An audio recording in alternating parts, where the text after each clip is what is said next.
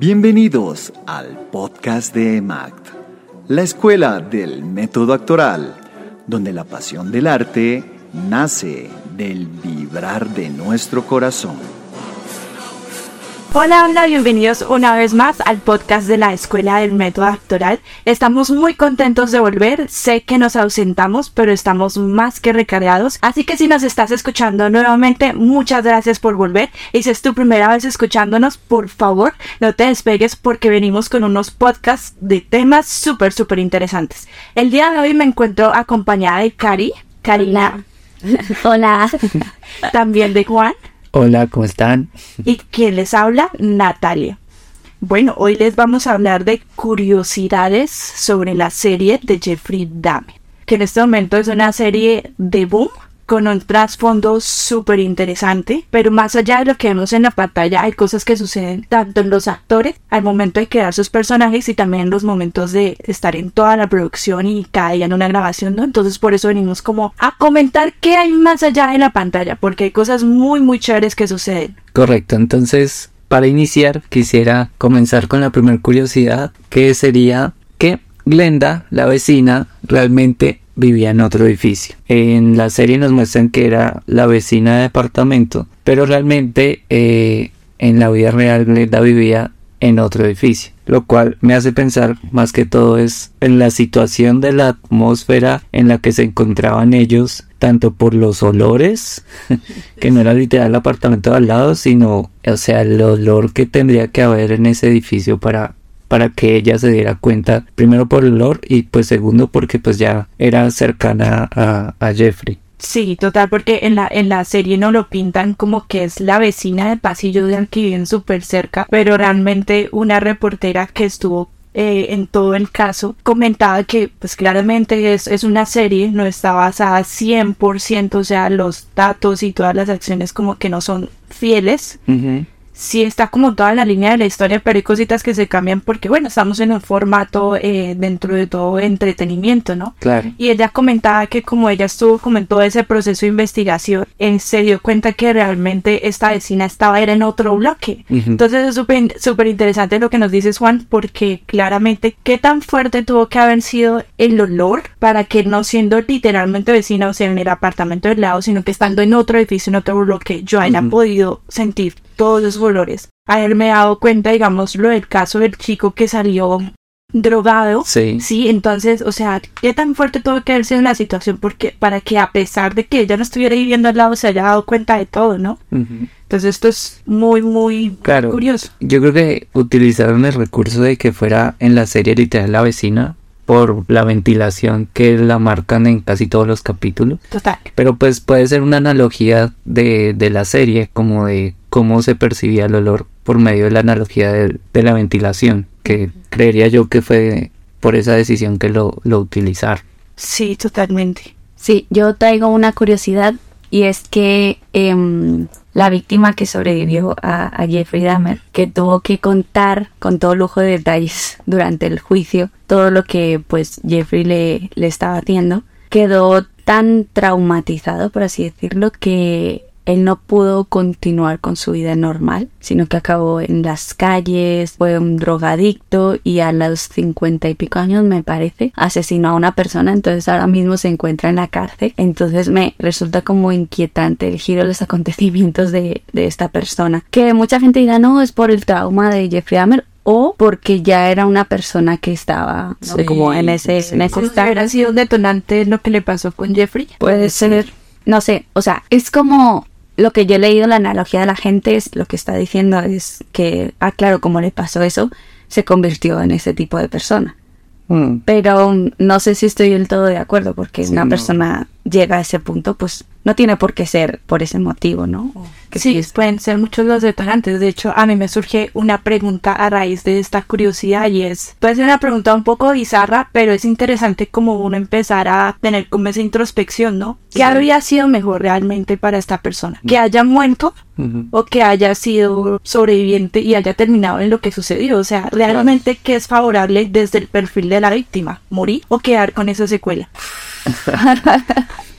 sí, fuerte. Sí, es muy fuerte e inquietante también. Sobre todo porque, claro, uno si uno sobrevive a este trauma, pues no vivido ningún tipo de trauma, pero considero que hay que ser muy fuerte eh, mentalmente para poder sobrepasar este tipo de cosas. Entonces, creo que la mentalidad fuerte tiene mucho que ver. Sobre todo las personas que, bueno, él porque sobrevivió a Jeffrey Dahmer, pero la cantidad de hombres y mujeres que han sobrevivido a todo tipo de traumas como a violaciones, este tipo de cosas, que han podido superarse, me parece que tienen una fuerza mental increíble. Entonces creo que tiene que ver mucho la fuerza mental en este caso. Sí, totalmente de acuerdo. Sí, y hablando de traumas, también eh, me haces recordar de otra curiosidad muy interesante y es que Kim Alsu, la coordinadora de producción de esta serie, comentaba que dentro dentro de la producción, dentro de los días de grabación, había racismo. Cuando yo me enteré de esto, para mí fue muy curioso porque yo, bueno, o sea, estamos viendo una serie, sí, basada en hechos reales de la vida de Jeffrey Dahmer, pero también lo que nos ha dicho eh, Netflix y hasta Evan Peters es como que queremos que vean en, esta serie como el trasfondo humanístico que hay, ¿no? Entonces uno creería que dentro de la producción hay esto como seres humanos, eh, personas que se apoyan entre sí, eh, y ella comentaba que había tanto, tanto racismo que desarrolló estrés postraumático. Y cuando vio el tráiler de la serie, ella simplemente eh, cayó como en un estado, tuvo un episodio de, de, ese trauma y también comentaba que mientras veía la serie, eh, ella veía a la actriz negra, sí, que es la vecina eh, de Jeffrey, y comentaba que la veía a ella y caía también como en esa sintonía de, odio, o sea, la hicieron repudiar su color de piel dentro de la producción y para mí eso fue muy chocante. También comentó que dentro de la producción no había apoyo emocional, o sea, no habían profesionales no habían psicólogos, no habían psiquiatras. Entonces para mí eso también fue súper impresionante porque yo dije, pues o sea, se está tocando un tema, un asesino serial y es fuerte, debería haber ese tipo de apoyo. Entonces, sí, claro, y también es un poco doble porque si la serie está mostrando que la sociedad racista y homofóbica, etcétera, y luego dentro de la, producción se está viendo en este tipo de cosas, entonces hasta qué punto, ¿no? Me, pues me, se me genera esa Sí, sí, totalmente. Como que no se correlacionan una cosa con la otra. Exponerle un tema al público y dentro de sí, como que no estar eh, actuando en pro de eso, ¿no? Sí, igual Evan dijo que él sí recibe apoyo, pues obviamente. Pero no por parte de un psicólogo o un psiquiatra, sino por eh, el director de fotografía, creo, sí. creo que era. y la fotógrafa de, de momento. Entonces, pues sí, yo creo que él sí podría haber recibido ese tipo de, de apoyo no psicológico por parte de, la producción de Netflix. Sí. Otra de las curiosidades es una que es muy que se ha visto muy reconocida y es que Jeffrey Dahmer no utilizó gafas en el juicio en la vida real y el, y el motivo era porque él no quería ver a, las, a los familiares de las víctimas. Que esto nos da un poco a entender la psicología de Jeffrey que sí es marcada en la serie, que es una persona que pues que dentro de su, de su personalidad no era tan consciente de lo que estaba llegando a hacer o hasta los límites que estaba llegando porque en la, en la entrevista que en YouTube habla de que todo lo veía como una fantasía. Él nunca se justifica por, por lo que hizo de hecho él dice que siempre mantuvo la palabra de que iba a, responder por sus actos, pero aún así, pues nos da a entender que él no, o sea, no, no llegó a, entender la magnitud a lo que estaba llegando porque su mente actuaba por medio de fantasía. Entonces, el hecho de que no haya querido ver a, a los familiares, pues nos da a entender que es una persona que, que no quería asimilar lo que, lo que estaba sucediendo, cosa que en la serie pues sí hubo como ese pequeño error de, de racor, porque pues Evan Peters sí utilizó las gafas en todo el juicio. Ok, interesante, no, no tenía ni idea de eso. Sí, es muy curioso porque a mí en lo personal me hace pensar que dentro de todo Jeffrey sí tenía cierto nivel de conciencia respecto a lo que hacía, ¿no? Sí, de pronto solo estaba en un momento de negativismo, de Sí, es como eh, negación es la palabra. Pues. Sí, yo siento que hay dos partes de él, como la que realmente sabía todo lo que pasaba dentro de él y lo que hacía, que luchaba con la parte, la otra parte, no sé si decirlo como natural de él, como ese, ese deseo, esas fantasías. Entonces yo siento que luchaba mucho contra las dos cosas porque también recuerdo una parte en la serie donde él tiene esta conversación con el papá y le dice como, o sea, necesito contarle a alguien básicamente lo que sucede dentro de mí, como que necesito ayuda, yo sé que soy un raro, ta, ta, ta. Entonces ahí es donde uno dice, bueno, o sea, el hombre era consciente, ¿no? Sí. Y el mismo hecho de no querer ver como a la cara a los familiares es porque sabe lo que hizo.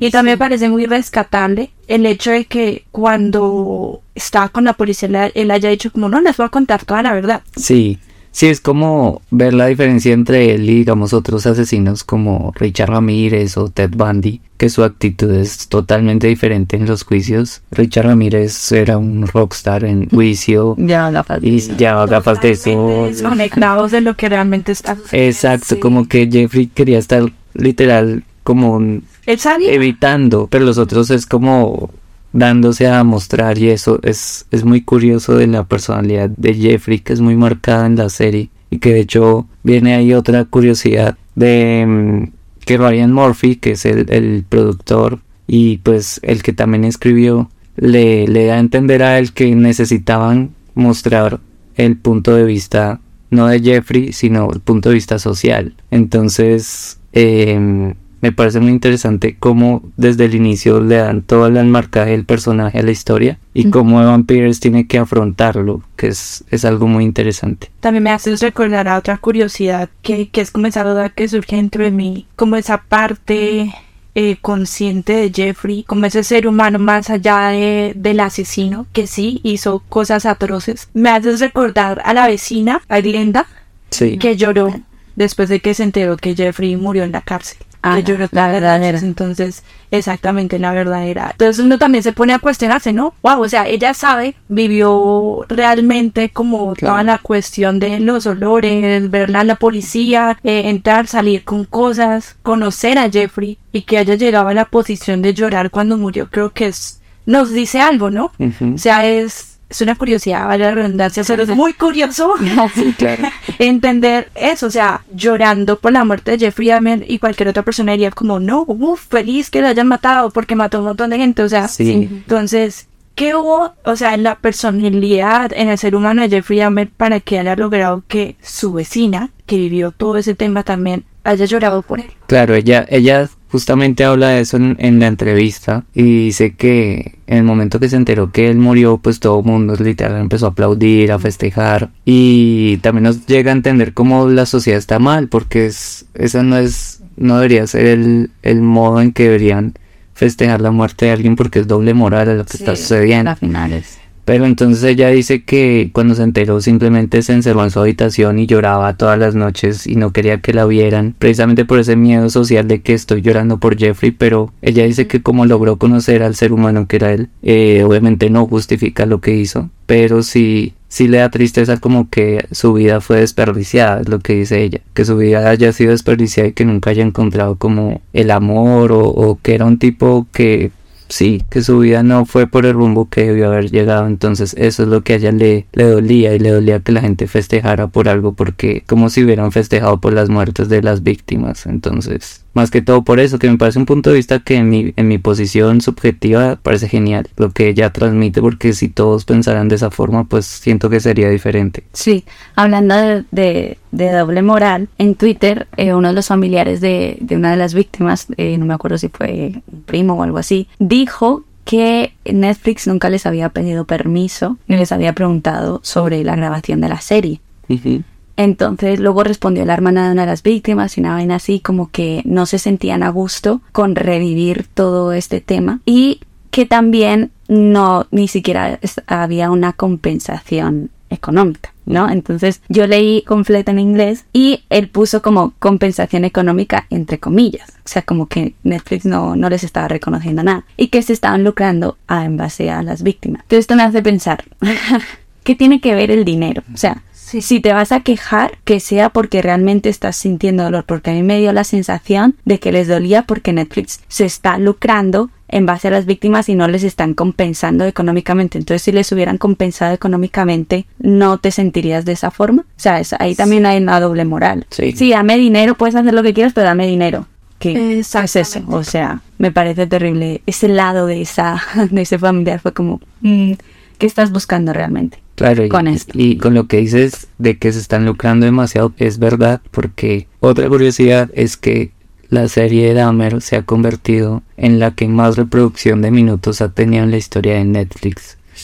Entonces ya tiene un alcance que no ha tenido ninguna serie en la historia de Netflix. Entonces, ¿por qué, por qué creen que este tema genera tanta visualización? Yo siento que pueden ser varios puntos. Están las personas que les llaman la atención por simple y puro morbo. Están las personas, eh, me incluyo en ese grupo, que somos como muy apasionados por encontrar eh, las razones a nivel como humanístico. Sí. Y yo siempre eh, que me empapo de algún asesino serial o cualquier cosa que suceda que ante los ojos de la sociedad puede ser como moralmente negativo. A mí me gusta mucho como mirar el trasfondo de las cosas, no simplemente juzgar, sino saber el por qué. Perfecto. Entonces, a mí yo lo veo como una manera investigativa, como ese lado humanístico. Hay personas que son fans de los asesinos seriales, fans de los crímenes, también soy parte de ese grupo. Pero siento que sí, puede ser por muchos temas, ¿no? Pero creo que el principal es eso, o sea, sí, un asesino serial, pero tuvo como ese lado distinto al resto porque más allá de matar, o sea, se quedaba con sus víctimas, em, que los decapitara, que se los comiera, o sea, siento que, que más allá de eso, como de cometer el acto de asesinar a alguien, Sí. hacía muchas más cosas. Mucho más allá. Sí, creo que es como la incógnita, ¿no? De la gente de por qué él hace esto. ¿Qué, Ujú. qué hay en esta ¿Qué hay persona para que actúe así? Y además que la serie en numerosas ocasiones han dicho que no la están mostrando para magnificar al asesino Claro. ni para romantizar. Y las personas que estén viendo esto y que se quejan, porque he visto muchos comentarios de personas, ay, es que cómo pueden hacer una serie de, un- de un asesino como él, que no sé qué, que lo único que están haciendo es hacer que el público también como que tenga ganas de matar. O sea, es gente que yo digo, eh, tú has visto la serie, Entien- tienes una neurona de menos porque que no tiene sentido lo que estás diciendo, en plan. Sí. El objetivo es mostrar cómo la sociedad en ese momento no protegió a las víctimas y que eso está ocurriendo ahora mismo también. O sea, no fue solo hace. eh, ¿Cuánto fue eso? Hace. Sí, como eso fue en los 70. Sí, hace. Jolín, en esa época. 40. Más o menos. Y también ocurre aquí. O sea, no es que solo ocurrió en ese momento, sino en el 2022 también Ocurre ocurre. pasarlo. Sí, la, la sociedad no, no nos protege. En, en lo personal yo sí estoy de acuerdo que muestren este tipo de series porque Sí. es justamente eso, mostrar a la sociedad qué pasa. Eh, porque, porque está desde siempre el evitar ese- esos temas y eso mismo de evitar esos temas es lo que ha hecho que sucedan más este tipo de situaciones porque no es, o sea, no lo ven como que cualquier persona puede llegar a pasar por ese tipo de pensamientos y entonces el hecho de evitar y evitar y evitar hace que sucedan estas cosas. Entonces, en, en lo personal sí estoy de acuerdo que muestren este tipo de series y, y ojalá sigan haciendo de este tipo a los que ya vieron la serie y si no hay un pequeño spoiler que les voy a tirar. que Alerta spoiler. Sí. en el último capítulo salga John Gacy y lo interpreten en una escena súper, pues, o sea, puede ser un guiño ahí para Netflix de la historia de John Gacy. Sí, además personalmente la narrativa, porque eh, no lo están contando como desde el punto de vista de Jeffrey, como justificando todas sus acciones, sino es como la realidad, esto fue lo que pasó, acercándose lo máximo posible a la realidad, claramente, porque mm, hay muchas cosas de ficción.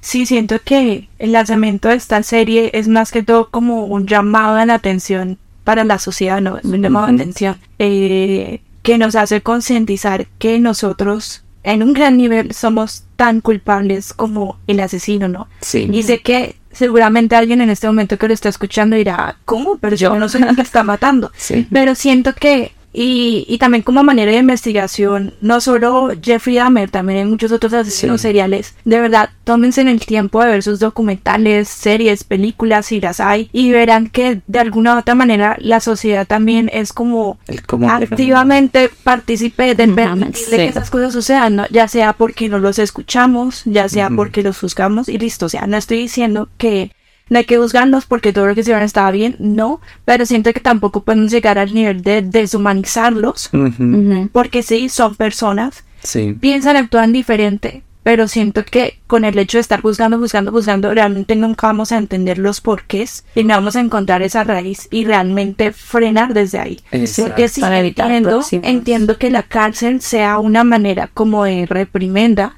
que pena eh, de muerte o cadena perpetua, listo, perfecto. Pero realmente siento que si la cárcel fuera 100% la solución, entonces este planeta Tierra, mejor dicho, sería la paz en todas partes y Sí. claramente siento que también es una manera de decirnos como, oye, o sea, la cárcel no es la solución. Y esta gente de alguna otra manera necesita ser escuchada y ser atendida a nivel de salud mental. O sea, es necesario. Súper importante. Esa es la raíz. E igualmente, yo, yo siento que conforme está evolucionando la sociedad, el mundo está evolucionando muchísimo, al mismo tiempo tienen que evolucionar otras cosas. Digamos, la educación tiene que evolucionar conforme evoluciona eh, eh, el mundo. Entonces, lo que es el juzgamiento ahora mismo de las cárceles y todo eso también tiene que evolucionar. O sea, no nos podemos quedar en algo que se inventó hace 100 años. Tiene que cambiar.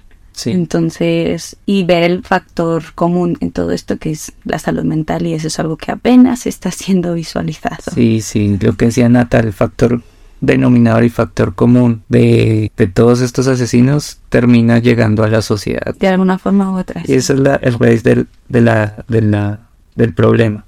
Esto, esto me parece muy bonito de esta serie y de verdad a Netflix y a todos los que participaron en esta producción, muchas gracias por habernos entregado lo que yo denomino una joya, porque realmente lo es. Eh, para nosotros era muy importante traer este tema de curiosidades, porque como se habrán dado cuenta, pues uno ahonda más allá de lo que ve en la pantalla y empieza también uno como a cuestionarse muchas cosas. Esperamos que les haya gustado muchísimo, que también hayan terminado como nosotros, cuestionándonos, preguntándonos, haciendo introspección. Es un tema súper interesante, así que se vienen muchísimos más, muy parecidos y hasta mejores, si se puede llegar a hacer algo mejor que Jeffrey Dahmer. Pero nada, estamos muy contentos de volver. Gracias por habernos escuchado. Por favor, no se despeguen. Y cualquier comentario nos los pueden dejar en nuestras redes sociales, arroba EMAC, E-M-A-C-T. Gracias por haber estado aquí. Nos veremos pronto.